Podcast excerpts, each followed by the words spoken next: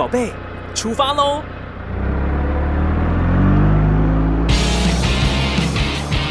亲子加油站，帮您加满教养正能量。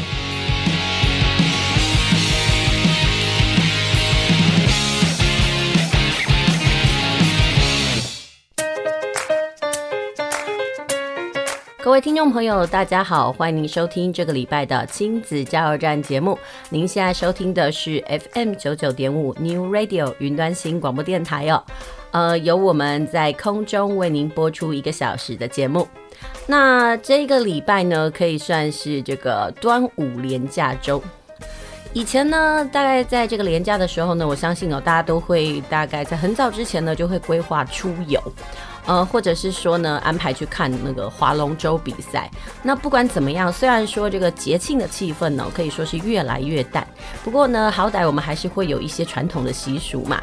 比如说在端午节那天呢，可能小孩子呢在学校的教学里面就会跟孩子说，哎，我们要试着去立蛋哦。所以呢，在这个网络上呢，可能就有很多妈妈或者是爸爸带着小孩这个立蛋。呃，那当然呢，少不了的就是吃粽子啦。呃，其实，在这个还没有开始这个端午节之前呢，我相信呢，大概上两个礼拜，大家开始就已经在为这个端午节暖身。然后呢，可能比较悲伤的是，就是三餐都粽子，早上吃粽子，中午吃粽子，晚上吃粽子哦，搞到小孩呢看到粽子就觉得说，哦，我好想要吃一些正常的食物哦。不过不管怎么样呢，那都是一种年节的气氛啦。那不知道听众朋友，你这个端午连假你怎么度过呢？像以往呢，琪妈都会问大家说，哎，是不是有去郊外踏青啦，或者是说有什么呃旅行活动？不过因为今年呢，疫情呢比去年呢还要严重。那其实，在去年的时候呢，我们已经开始这个，大概在五月底的时候就已经开始这个线上课的节奏，而且就是一路呢放到了这个暑假。那今年呢，哦，虽然呢这个小孩子的那个。呃，感染率还算是蛮高的，毕竟他们都是没有打疫苗的一群啊，所以家长就很担心，那小孩到底要不要去呃上学呢？还有就是一旦那个疫苗开打之后呢，大家就是排队。那不知道呢，家里有这个国中小的孩子家长，你有没有帮你家的小孩打疫苗呢？其实，在那时候还没有疫苗，不管是莫德纳还是 BNT 都还没有推出的时候，很多家长就在讨论到底要不要打。那要不要打的那个关键点，其实就是一个希望有防护力，然后希望说一旦感染的时候，至少不要重症啊。那另外一个考量点是担心说，哎，打了之后会不会有后遗症？其实就是打与不打之间呢，家长都很纠结，所以那时候就出了很多的懒人包，然后大家都在讨论说，哎，到底呃小孩到底要不要打疫苗啊？呃，关于这个部分，讲实话，琪琪妈也很纠结。然后呢，大家群组里面都会在讨论这件事情，呃，所以呢。当学校开始打那个莫德纳的时候呢，诶，呃，像琪琪他们班呢，大概就只有呃三分之一的孩子打，然后另外的那些孩子呢，都在等 BNT。那呃，像我的朋友就分享哦，呃，就是在上礼拜的时候呢，就是呃五月下旬的时候，就 BNT 进来之后呢，大家就开始去排队，然后开始去问哪里有 BNT。那我记得开打的第一天呢，呃，大概呃应该是八点才开打吧。嗯、呃，很多家长呢，其实真的是六点多就去排队了。然后呢，第一天因为六点多去排队，发现说天哪，排子这么晚还排不到。隔天呢，真是一次比一次还夸张。呃，竟然有人大概凌晨四点多就去排队。然后呢，在上个礼拜的时候，我竟然听到在屏东那个地方啊，呃，因为大家不想去大医院，因为大医院的话，呃，很多人其实都是阳性哦，然后要去确诊这样子。所以很多人呢就去去那个诊所呃那个卫生所打，就发现呐、啊、天呐、竟然隔天呢要打的这个针剂的那个排队的号码牌，竟然在前一天晚上十点就开始排了，而且很多是那个阿公阿嬷呢，因为担心孙儿的那个健康啊而去排队，所以呢这件事情就让我们觉得说天呐、呃，真的是在疫苗的这个威胁之下，我们生活上真的有很多很多的乱象。那不过值得开心的是呢，我们家的琪琪呢也在呃这个礼拜呢，礼拜二呢学校统一施打，虽然还是停课的状态，但是学校就是有开放各个年级的不同施打时段，所以呢我们家也赶上了流行呢，完成了施打的动作。其实到底要打还是不要打这件事情呢？我们在看到死亡率这么高的时候，身为家长的都非常的担心，所以呢，也为了我们这个的端午连假呢，抹上了一点点不愉快的气氛呢。不过不管怎么样，这些都是过程。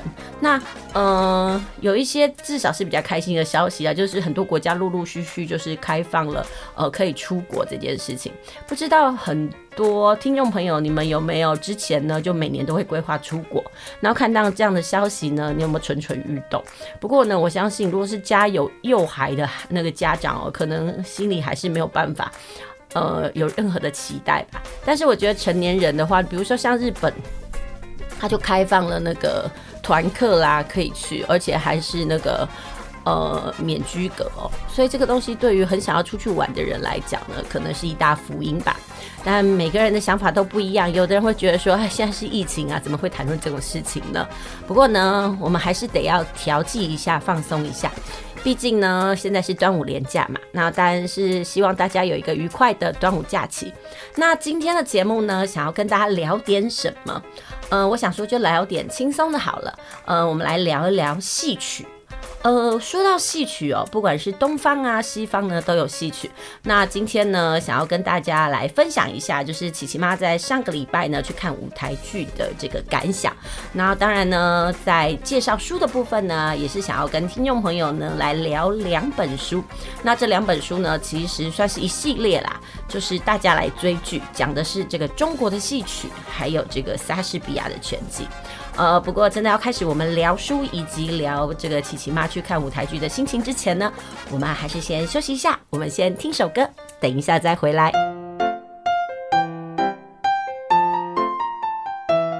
继续回到我们的节目，您现在收听的是 FM 九九点五 New Radio 云端新广播电台，在每个礼拜天下午五点到六点，和您在空中度过一个小时的亲子加油站节目，我是主持人琪琪妈。呃，今天呢要跟大家谈谈的是关于戏剧，呃，但是在讲戏剧的时候呢，其实我还是免不了呢，想要跟大家聊聊书哦。呃，上个礼拜六的时候呢，虽然是疫情啦，不过呢，因为我在呃今年二月的时候呢，在脸书的这个。呃，广告里面呢，我就看到了这个全民大剧团的这个舞台剧哦，呃，就是你好，我是接体员。哎，我看到那个介绍呢，我其实就觉得蛮心动的。呃，他谈的呢，其实是关于我们死后的世界，也是在我们的生活当中呢，很禁忌的一个话题。然后于是呢，我就赶快订票，因为好不容易在呃这个魏武营嘛，然后离家里很近，那我就想说，哎，那我要赶快去订票，然后来去欣赏。啊、就没想到呢，随着时间的逼近，这疫情真的是越来越严重。我那时候就想说，哎呀，我到底要不要去啊？家里还有小孩。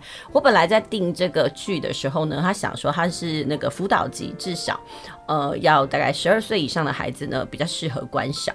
然后所以呢，我那时候还在纠结说要带不带我们家的这个国中生去看，因为我觉得其实还是要让他了解一下人世吧。呃，讲实话，虽然死亡这个议题哦对大家来讲都很禁忌，但是。我们又不能不谈。那其实，在我们的社会当中呢，我们有很少去接触到这样的问题。其实大家都觉得说，哎，这个东西很禁忌。但是我说真的，比如说像我们都已经慢慢的有了孩子之后呢，我们就开始要步入中年。那中年之后呢，我们就真的一定会面对到很多的生老病死。尤其是长辈的老化，然后还有上一辈的凋零哦，我们参加的丧礼可以说是比这个婚礼还要多。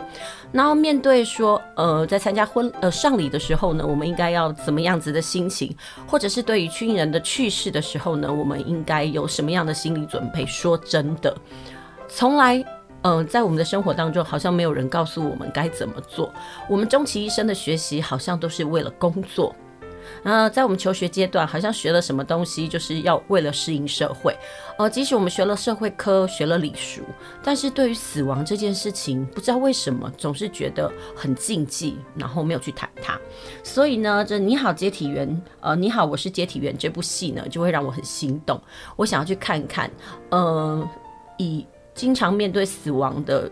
呃，这个工作者来讲，他们是用什么样子的心情去面对人生呢？于是呢，我就跟我的老公呢一起到剧场呢去这个观剧。真的因为疫情的关系哦，真的我一看到我前面真的是空了一大排，然后我又看到人家上面的那舞台设计啊，还有那个呃演员的卡司，我真的都是为这些剧场工作者呢觉得心酸。你看哦，花了那么多的时间，然后那么长的准备，然后就是为了要呈现一出戏，结果竟然在演出的时候呢遇到了这个疫情来搅局。那个他们应该也很纠结，到底是要不要暂停，然后要不要延期？所以呢，他们最后是决定没有延期。可是现场你就知道。在演出前十天，那个退票潮就真的是很可观。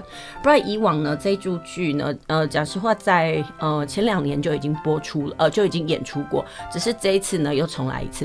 在前两年的播出，呃的演出的时候呢，其实是很卖座的，几乎就是那个票都售光。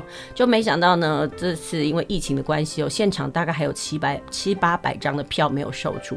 但是我觉得，嗯，看戏的目的是什么呢？绝对不是休闲呐、啊，哈哈哈。笑就算了，我觉得舞台剧一直都很迷人的地方是，呃，演员在肢体上的表演跟对白，然后甚至能够让你去思考。那我觉得我自己去看，呃，这个你好，我是接体员这部戏的时候呢，其实我本来有想说，哎，会不会是用一种黑色幽默喜剧，可以让我再笑一笑？结果发现呢，嗯，笑其实没有笑多少，但是哭呢倒是哭了很多。呃，这里面就谈到了很多人在不同的死亡的过程当中，怎么跟亲人离别。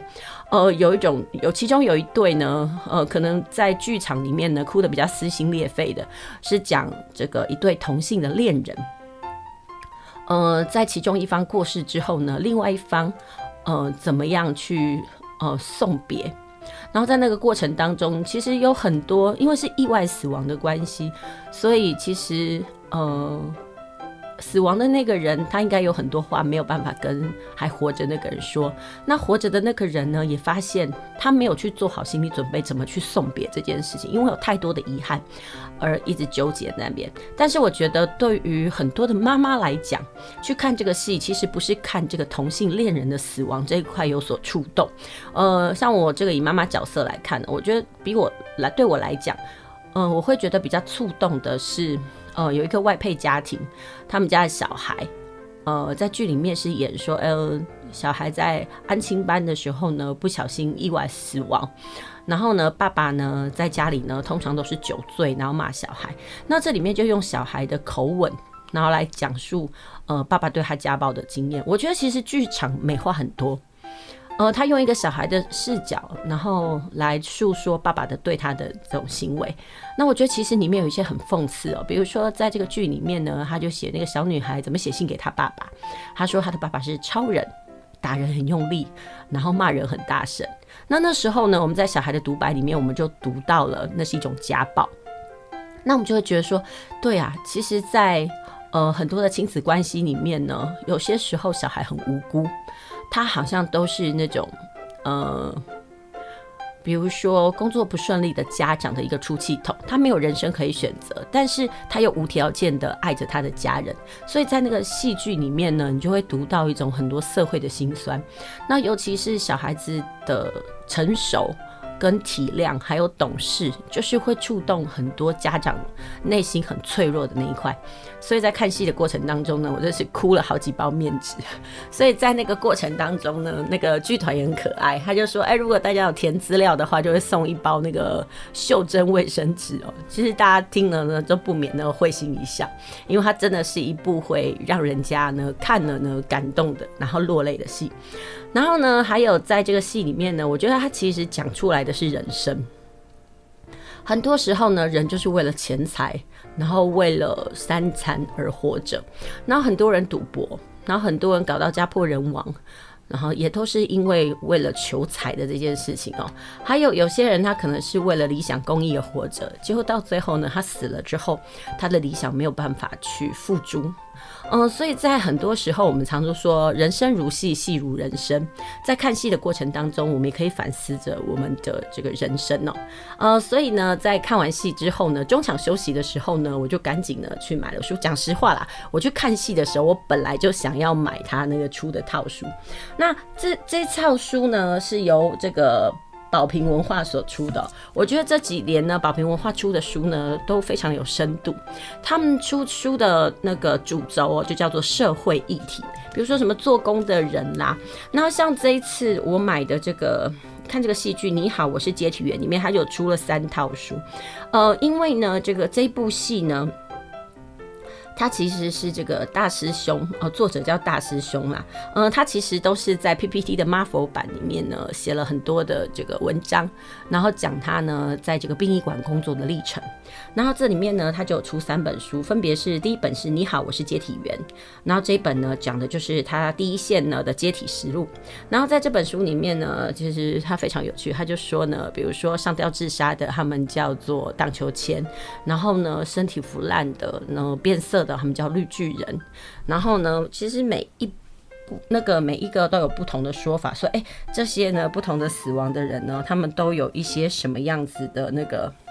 呃，代称，其实他们是用苦中作乐的心态呢去做那种呃大家都不愿意去做的工作。那我就觉得这本呃看完舞台剧之后再看戏哦，你其实会对人生呢会有更大的醒悟。那说到这个东西，我其实就很想要问听众朋友，关于死亡这件事情，你们家是禁忌的话题，还是愿意去谈呢？呃，说真的，讲实话，你要怎么去问你的长辈说，哎，他百年之后？他想要用什么样子的丧礼，还有他想要我们怎么样去祭拜他？说真的，大家都不敢谈，因为很怕触霉头。那这个问题呢，我也因为呃，我曾经因为课程的关系，我们去修了这个老人教育哦。老人教育里面有一块很很重要的，就是叫做呃生前规划。什么叫生前规划？其实讲的白话一点，就是要写遗嘱啦。呃，你要交代一下你的人生的物品该怎么处置。呃，然后你应该用什么样子的方式去迎接你人生的终曲？嗯、但是说这件事情哦，我说真的，我很想要问，就是空中的听众朋友，你愿意，或者是你有胆量去问你家的长辈吗？你在问的过程当中，会不会让他们呃对你心存芥蒂呢？说真的，我们在戏剧里面看很多，比如说家长的家里的长辈，如果如果还有一点点积蓄的话，你在问他的时候，你也会担心说他会不会。呃，怀疑你会觊觎他的财产，还有就是说，哎、他可能身体也没有什么不好，但是你在问的过程当中，他会觉得说你在诅咒他，或者是说，呃，他自己也没有思考过这件事情。但是不管怎么样，我们总是带了很多的惧怕，就像是人家莫名其妙问我们说，哎、你想要用什么样的死亡方式？我觉得在我们还是壮年的时候，人家来问我们的时候，我们可能会觉得 OK 啊，那大概就是怎样怎样怎样嘛。哦，可能会讲得比较自在，但是到了我们老年的时候呢，可能我们就会有所畏惧了吧。那这就是呢，我在这次看戏的过程当中呢，我的这个感想，其实感想非常的多，因为在这个戏剧里面呢，它是用一段又一段的人生的告别来串成一幕戏，比如说有父子间的，比如说误会的冰释，然后有夫妻间的这个告白。当然还有亲子间的问题跟情人。讲实话，我们就是生在一个友情的天地，我们的生活脱离不了亲情，脱离不了爱情，也脱离不了友情。在这样的关节的循环里面，我们到底要用什么样子的态度来面对我们的人生的感情哦？其实，在戏剧里面呢，别人帮你演了一遍，其实都可以让你有所醒思。那不过呢，我看戏的一个感想呢，大概就提到这边。嗯，这部戏呢，讲实话，在高雄场已经结束了。不过在七月底的时候呢，在台北呢还有四场。那如果呢，听众朋友你想要透过戏剧呢来了解一下生死学的话，我倒觉得还蛮建议。如果你刚好有兴趣台北的话，真的还可以去呃买一下哦。嗯，那不过呢，我们先休息一下，我们等一下再回来，因为我刚刚提到了嘛，我在呃这个观剧之后呢，有买了三本书。那等一下就来聊聊这三本书呢给我的触动，然后顺便也介绍给听众朋友。那我们先休息一下，等一下再回来。大家来读册，囡仔要学习，爸母嘛爱做回来。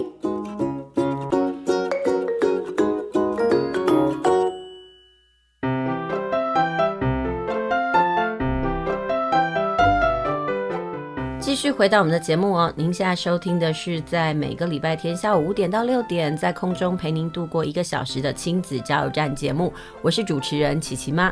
呃，刚刚呢跟大家聊到了这个我看舞台剧呢，你好，我是接体员的这个感想哦。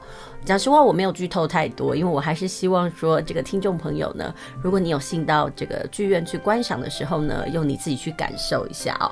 那不过呢，我要介绍的是，在这个剧场演出的时候呢，在现场卖的这个书哦。嗯、呃、嗯、呃，这个剧作呢的作者呢是大师兄，不过这是他的这个笔名啦。呃，他都是在这个 PPT 的 Marvel 版呢里面写文章，很有名的一个名人。然后他自己本身的工作呢，就是接体员，在殡仪馆里面工作。然后在剧场的呃那一天呢，就是在现场呢卖的三本书呢，分别是《你好，我是接体员》。呃，那第二本是比据点更悲伤，然后第三本是火来了，快跑。呃，其实讲实话，第一本呢，你好，我是接体员，它的行文风格呢，比较像是我们在 PPT 上看到的这个短篇文章啊，所以呢，那篇文章呢，我们家的国中生呢看到之后呢，就自动拿过去看了，然后在看的过程当中呢，他就觉得说，哇，原来有这样的职业啊，然后原来那个人死后之后呢，那些呃尸体的状况是怎么样。但是，但不讲尸体，而讲大体。然后呢，第二本呢是比据点更悲伤。然后这本比据点更悲伤里面就写得非常好哦。他说，往生者其实没什么好怕的，最惨的是支离破碎。他说啊，活着的人那种声嘶力竭啊，是比死亡更刀割。这种东西才会让人家觉得说是难受的。说真的，很多人都说啊，人如果过世之后呢，就是腿一伸，两手一放，什么都没有了。那真正难受的、过不去的，好像都是活在阳世间的人哦。那在这几本书里面呢，你都可以读到这样的情绪。那其实，在读的这个过程当中，你就会开始去想一下，哎，自己的人生好像真是比上不足，比下有余哦。嗯、大师兄在这三本书里面，他都贯穿一个概念，他就说，人生哦，好像。看了这么多的形形色色之后，最该学习的就是他觉得他好像比的那些是往生者都来得好很多。他就觉得说，在这样的过程当中呢，人生是不是应该觉得知足啊？其实他们都是人间的菩萨，做了一些一般人呢不想要做的工作。那我就觉得说，这几套书都不错。比如说他的第一本《我是接体员》，他就是讲述了呃他工作的一些历程，他怎么样去处理尸体。然后我觉得这对很多的年轻学生来讲，他们对这个东西都是很好奇的，他们都很想要知道说，诶，那是一个什么样子的状态。不过讲实话，他们有时候看的那些怪力乱神呢，都是在什么电影啦，或者是戏剧里面，那不是真实的人生。但是呢，有人跟他讲他真实的人生遇到的事情是怎么样的时候呢，我觉得那种真实感，小孩可能会比较有感。然后他的第二本呢，比据点更悲伤，他的文字量呢，开始就开始丰厚很多。然后呢，其实你在看的过程当中，你就会觉得，哎，每一个故事呢，都是一篇又一篇的人生。比如说，像他一开始里面他就讲到，在家庭里面谁最笨，就是付出的人最笨。他其实可以让你看到很多的人性。比如说，在他的这个很多书里面都有探讨到说，哎，比如说，嗯，有人说久病无孝子。然后也可能因为可能父母亲手边有一些财产，然后在这个其中一个孩子照顾多年之后，可能十几二十年之后，那个财产突然锐减，那没有帮忙照顾的呢，就会质疑那个帮忙照顾的人是不是私吞了这个财产哦。所以诸如此类，都是为了钱呢，在撕破感情，然后呢，在拉扯那个亲情。那那个作者呢，他就会想，在这样的过程当中，死者看到自己身后的后人呢，这样的时候，他心情怎么想？我觉得这些东西都会让很人呢，嗯，不禁去思考自己的人生，还有我们曾经面对过的伤礼哦，到底是不是这样子的心情呢？很多时候，我们对伤礼那时候的当下，可能都太过哀伤，所以没有太多的心境去想。通常是在丧礼办完了之后呢，人才会开始沉淀，然后去回想这点点滴滴，然后在这样的过程当中呢，逐渐把这个哀伤释放，然后回归到正常的生活。所以，呃，参加过了几次丧礼哦，自己亲人的丧礼之后呢，我就有很深的感触。为什么丧礼要这么长？不是因为繁文缛节，而是要让人家把悲伤沉淀，等到沉淀了之后呢，变回永恒的怀念，呃，我们才能回到我们的生活当中呢，继续。说真的。嗯，要怎么去面对死亡这件事情呢？在人生欢乐的时候、健壮的时候，很难得去想这件事。不过有句话说得很好，棺材装的是死人，而不是老人哦，并不一定得要到老了我们才会面对死亡，因为有时候都有很多的意外。那在这些书里面呢，在这三套书里面都有讲到，哎，有些人呢可能是久病过世，然后有些人可能就是不学好，然后吸毒，然后这里面呢他就会发现，哎，有些事情呢。他说：“每次啊，遇到一些好像无名的尸体的时候呢，其实最悲伤的通常都不是家属，而是房东，因为房东会想说：天哪，我花了这么多的钱去投资的房产，我租给了别人之后，竟然成为凶宅，那我投资的这些钱算什么呢？所以这种东西就会让人家开始想到，对很多人开始说：哎，因为现在生活太困窘了，所以我不要买房子，我用租的就好。但是我觉得对房东来讲，呃，如果他的房客是活着的，然后呢，经济状况其实还尚可的话，没有租欠房屋，我觉得他是租房子是觉得他 OK。但是如果他遇到了这些房客是在社会上有状况的，或者是呢久病厌世的，我想呢，房东应该都很胆战心惊吧。毕竟他的资产就这么样被当成了凶宅，我也不想，也不是所有人都愿意的。然后在这三套书里面呢，前两套呢都是他人生当这个接体员的过程，那第三本叫做《火来了，快跑》。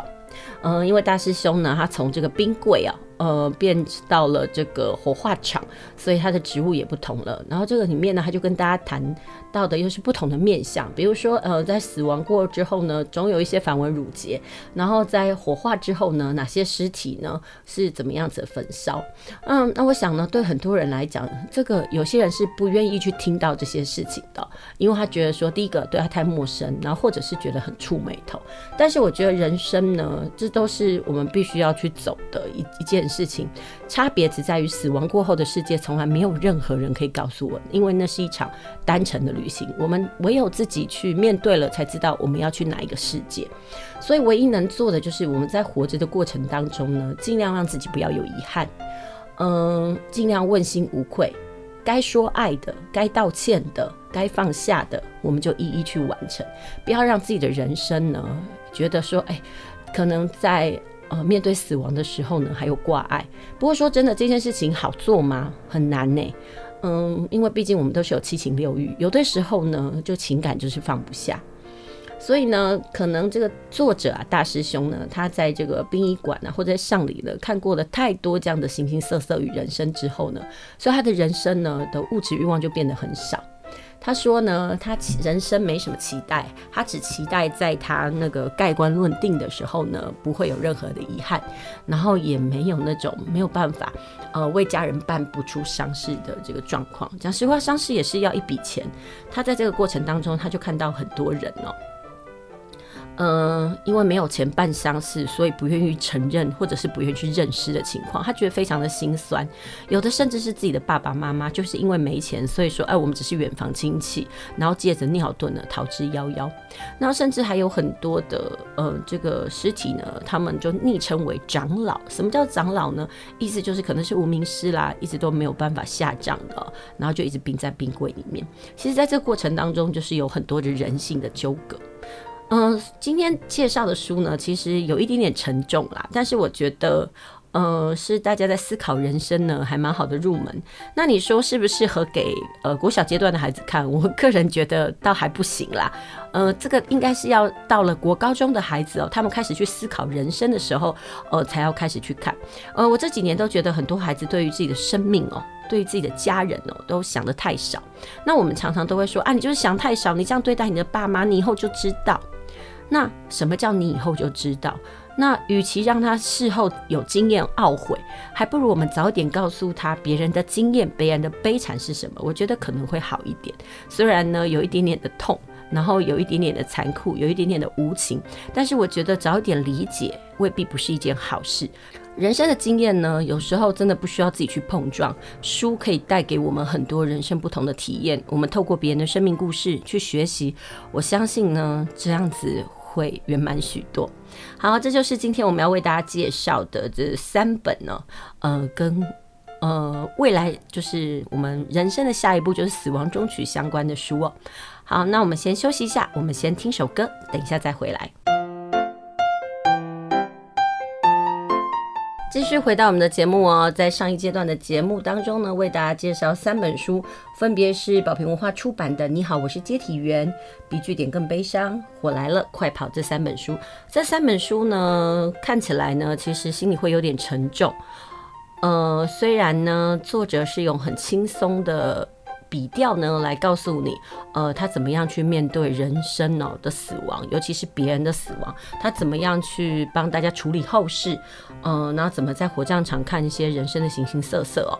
不过呢，我觉得这一些书呢，算是人生议题吧，社会议题，就是宝瓶出版社这几年出的，比较能够发人深省的一些东西啊。我就觉得，如果听众朋友对于社会议题、对于人事、对于社会感兴趣的话，宝瓶出版社他这几年出的书呢，大家都可以看一看。好啦，不过我们要转换一下口味，我们是毕竟是亲子节目嘛。呃，我们介绍完了这个大人该读的书，也不是说该读的书啦，就是适合阅读的书目之后呢，我们要介绍的是跟小孩相关的。我就说呢，今天的节目呢，其实都是跟戏剧相关。呃，我前呃两阶段的节目跟大家聊一下，就是这个舞台剧。呃，你好，我是接体员哦的那个内容。然后接下来呢，想要跟大家聊一聊适合孩子的书。呃，在这个字母出版社呢，他在呃两年前呢，呃，他出版了一套书。这套书呢叫什么呢？叫做《我们来追剧必追的莎士比亚十大经典故事》。然后还有必追的中国戏曲十大经典故事。说到莎士比亚呢，大家都不陌生。但是说真的，你真的知道《莎翁》里面的文句是写什么吗？或者是说，在莎翁的文具里面呢，有哪些是特别的东西吗？我想哈，其实很多人都提到莎，都知道莎士比亚，但是可能对于嗯莎翁到底他的作品有什么呢？大家可能不是那么的理解，除非你可能自己是读过这个英美文学的啦，然后你可能就会比较熟悉一点点。那很多人就说，哎、我们为什么要读莎士比亚？除了他是这个西方的文学巨擘以外，其实他有很多的点哦。我觉得我们必须要去读读莎士比亚，因为在西方的家庭里面呢，他们都有两大本书哦，有两大读本，一本是圣经，另外一本就是莎士比亚。而且他们认为说，莎士比亚的故事集呢是可以代代相传的。说真的，莎翁的名著呢，可以说是影响欧美文学甚巨哦。而且讲实话，他对英文的影响更深，因为他在写剧本的过程当中，他觉得词汇量太少了，所以他就自己造了很多的词。然后另外呢，其实我觉得孩子在读莎翁的过程当中呢，可以读到那种内心的转折，还有这文笔的这个美丽哦。那我说真的，很多人我们常说人年纪越来越大要读懂人性，那我觉得在莎翁的戏剧里面呢，他因为他是要给这个。民众看的，所以它里面有很多人性的探讨，所以大家看的过程当中会去思考，然后点头如捣蒜。那我都会跟很多孩子说：“哎，你们为什么需要读这莎士比亚的剧作？而不是因为它很有名，而是因为它是一种与世界沟通的桥梁，而且它甚至是经典文学的代表。如果一部戏可以历经百年不衰，那……就代表它一定有流传的价值，你怎么可能不知道？不过说一件比较难受的事情哦，就是我曾经问过孩子说：“哎，你们知道什么是莎士比亚吗？”你知道孩子怎么回答？竟然跟我讲：“啊，我知道，我知道，它是面包店。”我想要莎翁如果这个地下有知哦，他可能会有流眼泪。然后还有孩子我说：“哎，我好像有听过一个叫做莎士比亚的那个按摩院啊，我的脸都快昏倒了。”所以我们就可以知道，就是莎翁有名到大家都想要把他的名字哦拿来当做商店。当然呢，我们要介绍的不只是这样啊。哦，其实为什么要介绍莎士比亚？除了说他是英国文学的那个基础以外，呃，其实在这个台大的教授他曾经就讲过一句话：我们现在在一直在推动呢，就科学普及，但是他发现有一件事情比科学普及还要困难，意思就是把莎翁的故事给普及呢更困难。为什么？很多人都知道说，哎，莎士比亚，呃，这个故事很重要啊。然后呢，呃，它里面也是很多经典，但是为什么经典？经典何在？很多人呢其实都不是很了解。嗯、其实呢，如果真的去问很多大学生哦，呃，真的把这个沙翁的作品呢确实读过的，绝对是稀有动物。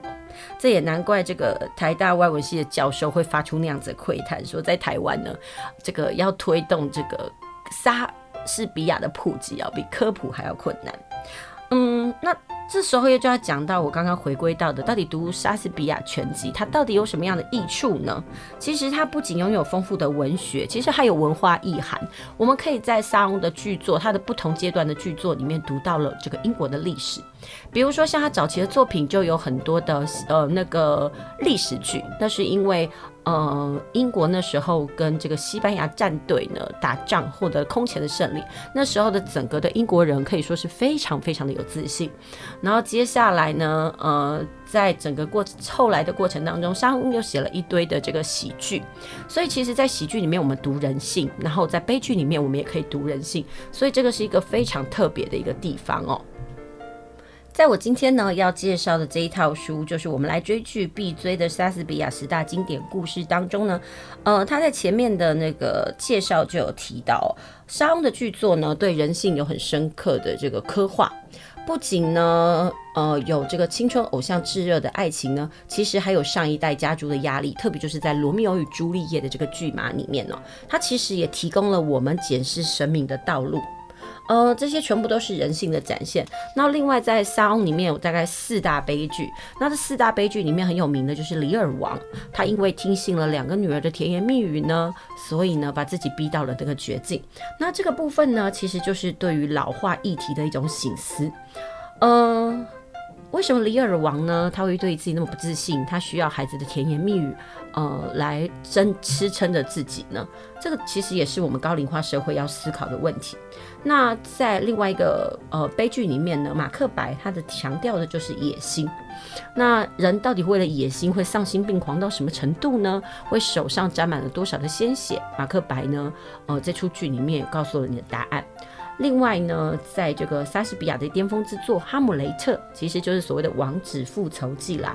里面有一个很有名的台词叫 “To be or not to be”，意思就是生存或是不生存。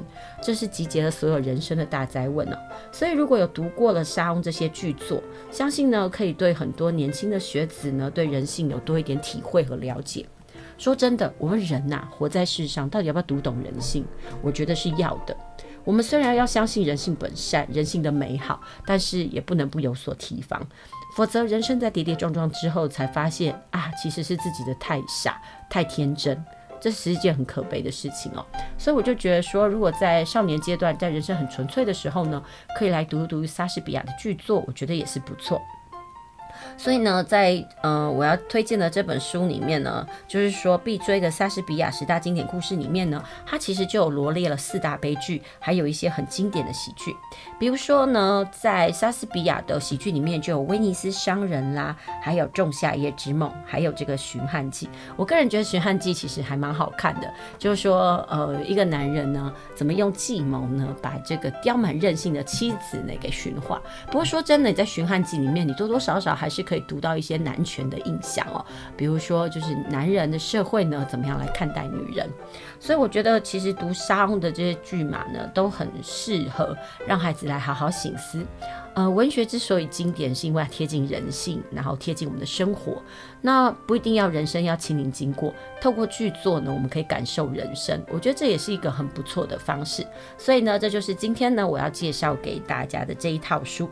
不过呢，我今天呢，我刚刚不是说有两套吗？一套是这个。呃，莎士比亚的十大经典故事，另外一套是必追的中国戏曲十大经典哦。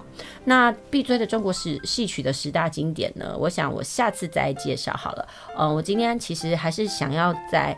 呃，这一趴就是为了小孩介绍的这个读本里面呢，来把比重放多一点在莎士比亚的十大经典故事，因为我真的觉得莎翁大家提到他都不陌生，都知道他是戏剧的大师，也知道他是戏剧之王，但是对于他到底演了什么东西呢，大家兴趣缺缺。我觉得如果可以读懂一些莎翁的名句，我们可以增加一些人文涵养，其实也不错。毕竟呢，我们常说现在英文很重要，但是你要读英文，不能够把它只是当一个。语文，它其实还有文学的底蕴。那、呃，都以英文写成的莎士比亚名著哦，其实它就是一个很重要的一个媒介跟桥梁。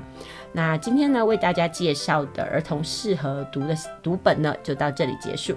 呃，也希望呢，听众朋友呢，呃，喜欢我们今天的介绍哦。好，那我们下周同一时间再会。